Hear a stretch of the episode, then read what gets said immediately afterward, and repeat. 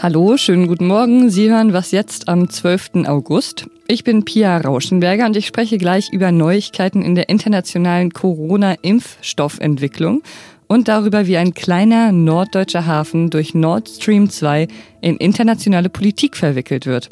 So, gleich geht's los, aber jetzt kommen erstmal die Nachrichten. Ich bin Matthias Peer. Guten Morgen. Die USA hatten in ihrer Geschichte bereits 48 Vizepräsidenten, aber noch keine einzige Vizepräsidentin. Das könnte sich bald ändern. Jetzt ist nämlich klar, dass Kamala Harris an der Seite von Joe Biden für dieses Amt kandidieren wird. Wenn die Demokraten im November gewinnen, wird damit erstmals eine schwarze Frau Stellvertreterin des Präsidenten. Der Vater von Harris kam aus Jamaika, ihre inzwischen verstorbene Mutter aus Indien. Als sie sich selbst noch um das Präsidentenamt beworben hat, hat Harris Biden zum Teil heftig kritisiert. Jetzt sagt sie, dass Biden das Land zusammenführen wird.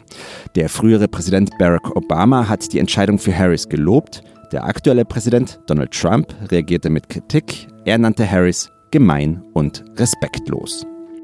In Beirut wird heute Außenminister Heiko Maas erwartet. Er will sich nach der verheerenden Explosion ein Bild von der Lage machen. Außerdem will er dem Libanon wirtschaftliche Hilfen zusichern und für politische Reformen werben. Vergangene Woche waren im Hafen von Beirut 2750 Tonnen Ammoniumnitrat explodiert. Mehr als 150 Menschen starben bei dem Unglück. Anschließende Proteste haben zum Rücktritt der Regierung geführt. Redaktionsschluss für diesen Podcast ist 5 Uhr.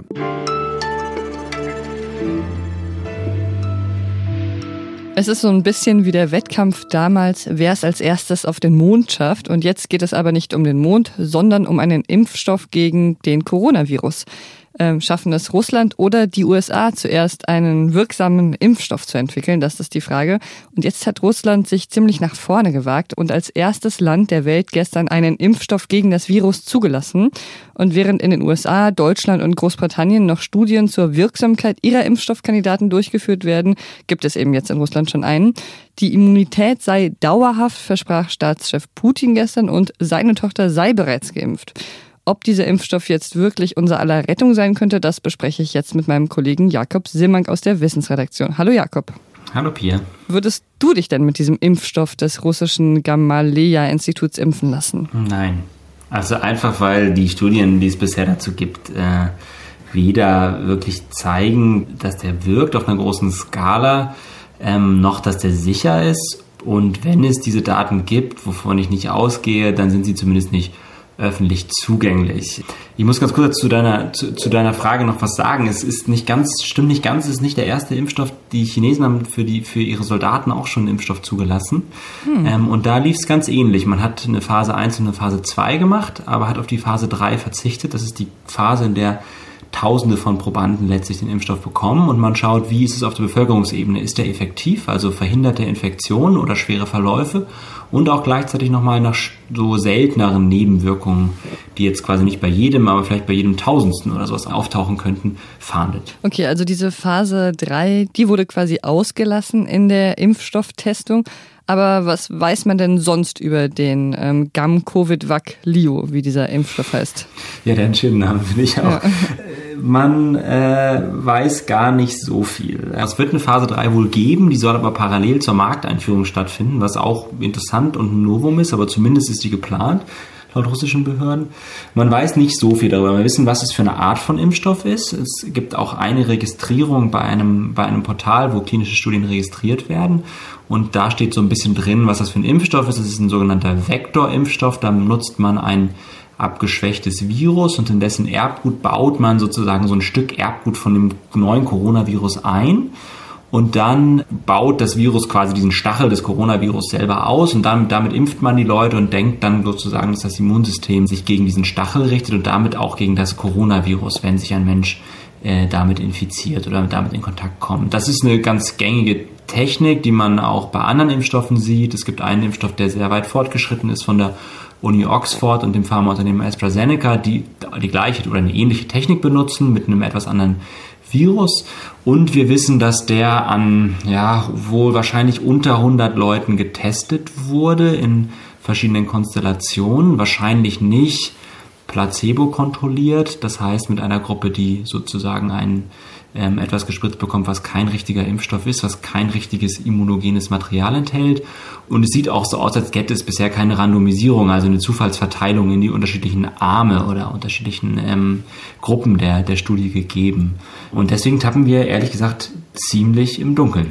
Besteht denn dabei eine Gefahr, wenn man da jetzt so im Dunkeln tappt und trotzdem diesen Impfstoff auf den Markt bringt? Also das ist auf jeden Fall nicht auszuschließen. Ich glaube, es gibt ein paar Vektorimpfstoffe schon auf dem Markt. Da haben wir jetzt bisher keine schwerwiegenden schlimmen Immunreaktionen gesehen. Aber natürlich ist es so, dass jeder neue Impfstoff eigentlich in einer großen Phase 3 Studie und auch über die Zulassung hinaus gemonitort werden soll auf Nebenwirkungen und die sind definitiv nicht nicht ausgeschlossen, sodass ähm, ich sagen würde, aus Sicherheitsgründen sehe ich diese Zulassung auf jeden Fall kritisch. Und deshalb würdest du dich auch nicht impfen lassen? Ganz genau, da sind wir quasi bei meiner ersten Antwort. Genau. Alles klar, dann danke dir, Jakob. Sehr gerne.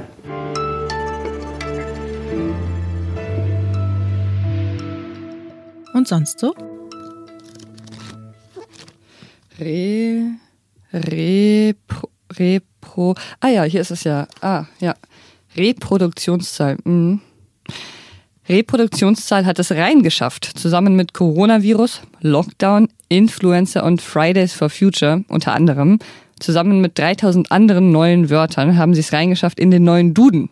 Und jetzt können diese neuen Wörter sich dort also bequem machen auf den offiziellen Seiten des deutschen Rechtschreibwörterbuchs überhaupt. Ähm, heute erscheint die 28. Ausgabe des Dudens und einige schaffen es rein, andere fliegen raus.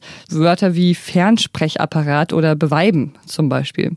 Bei manchen Wörtern denkt man sich ja, schade eigentlich, dass die nicht mal mehr im Duden Platz haben. Und bei anderen ist das vielleicht ganz gut so.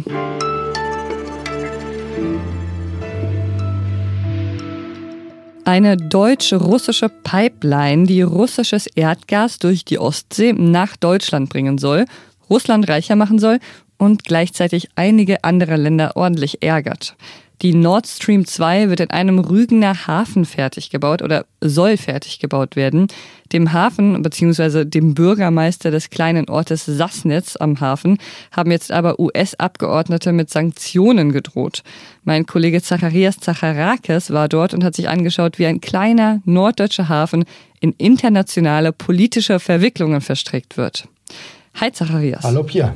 Was genau haben denn diese Abgeordneten aus den USA dem Bürgermeister von Sassnitz angedroht? Ja, sie haben ihm rechtliche und wirtschaftliche Konsequenzen angedroht. Äh, was heißt das jetzt? Also das geht gegen ihn persönlich, nicht mit Namen, aber gegen die Vorstände des Unternehmens, gegen die Gesellschafter des Unternehmens und der Bürgermeister ist Gesellschafter des Unternehmens, weil er die Stadt vertritt, dem diese Hafengesellschaft gehört. Also sicher ist schon mal, dass der Bürgermeister und alle, die davon betroffen wären, wahrscheinlich nicht mehr in die USA einreisen dürften. Ähm, also auch dürften sie keine Geschäfte mit amerikanischen Unternehmen machen. Und für jemanden wie einen einfachen Hafenmitarbeiter könnte es womöglich auch ein Problem sein, so amerikanische Dienste wie PayPal oder Amazon zu nutzen. Aber das ist noch nicht klar, ob die Sanktionen wirklich so weit greifen würden. Was das für den Hafen selbst bedeutet, also für das Unternehmen, ist auch nicht ganz klar, aber wahrscheinlich nicht so schlimm, weil dieser Hafen keine so weitgehenden Aktivitäten hat, dass er mit amerikanischen Unternehmen zusammenarbeitet. Die USA, die kritisieren Nord Stream 2 ja schon lange, wie zum Beispiel auch andere Länder wie Polen, weil sie sagen, dass Deutschland sich in seiner Energieversorgung damit abhängig von Russland macht. Und man kann den Vorwurf jetzt auch nicht ganz von der Hand weisen, oder? Also die Interessen sind unterschiedlich gelagert, würde ich jetzt mal sagen. Für die USA zählt natürlich sicherlich diese geostrategische Frage und die Abhängigkeit, ähm, die für Deutschland und für Europa entsteht, wenn es diese Pipeline gibt. Jetzt zählt aber auch noch ein anderer, womöglich noch viel wichtigerer Punkt für die Amerikaner, nämlich, dass sie selbst ihr eigenes Gas verkaufen möchten nach Europa, nämlich Flüssiggas oder LNG wie es abgekürzt in Englisch heißt. Das transportieren sie mit Schiffen von Amerika nach ähm, Europa und es geht hier einfach um Absatzmöglichkeiten. Aber Nord Stream 2 war auch immer ein Problem für die osteuropäischen Länder, du hast es eben gesagt. Und da geht es eben doch um die Frage, ja, wie abhängig macht man sich einerseits von den Transporten aus Russland, aber andererseits auch, entgehen diesen Ländern äh, Durchleitegebühren, weil bisher das Gas eben durch ähm, diese Länder durchgeführt wird über Pipelines. Und das würde eine Nord Stream 2 dann auch weiterhin umgehen oder neu umgehen, sagen wir es mal so. Aber hätte man das äh, von deutscher Seite aus besser kommunizieren können und damit vielleicht früher die Ängste nehmen können bei so internationalen Partnern wie den USA und Polen? Ja, ich weiß nicht, ob Kommunikation da allein geholfen hätte. dass äh, dieses Projekt ist ein grundsätzliches Problem für diese Länder, weil ihnen dadurch einfach auch Einnahmen verloren gehen. Und Deutschland hat sich da von vornherein immer darüber hinweggesetzt und das zusammen mit Russland eben durchgezogen.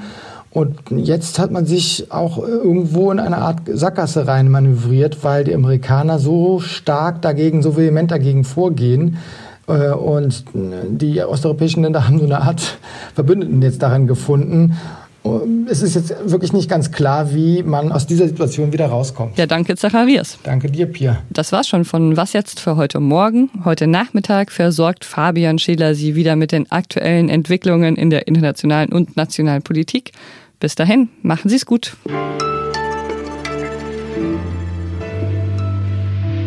Und äh, sag mal, hat es dir eigentlich gefallen auf Rügen? Ja, ich wäre gerne da geblieben. Es war ja auch jetzt wahnsinnig heiß in den letzten Tagen und da hätte so eine kleine Erfrischung in der Ostsee schon ganz gut getan, aber dafür war natürlich keine Zeit.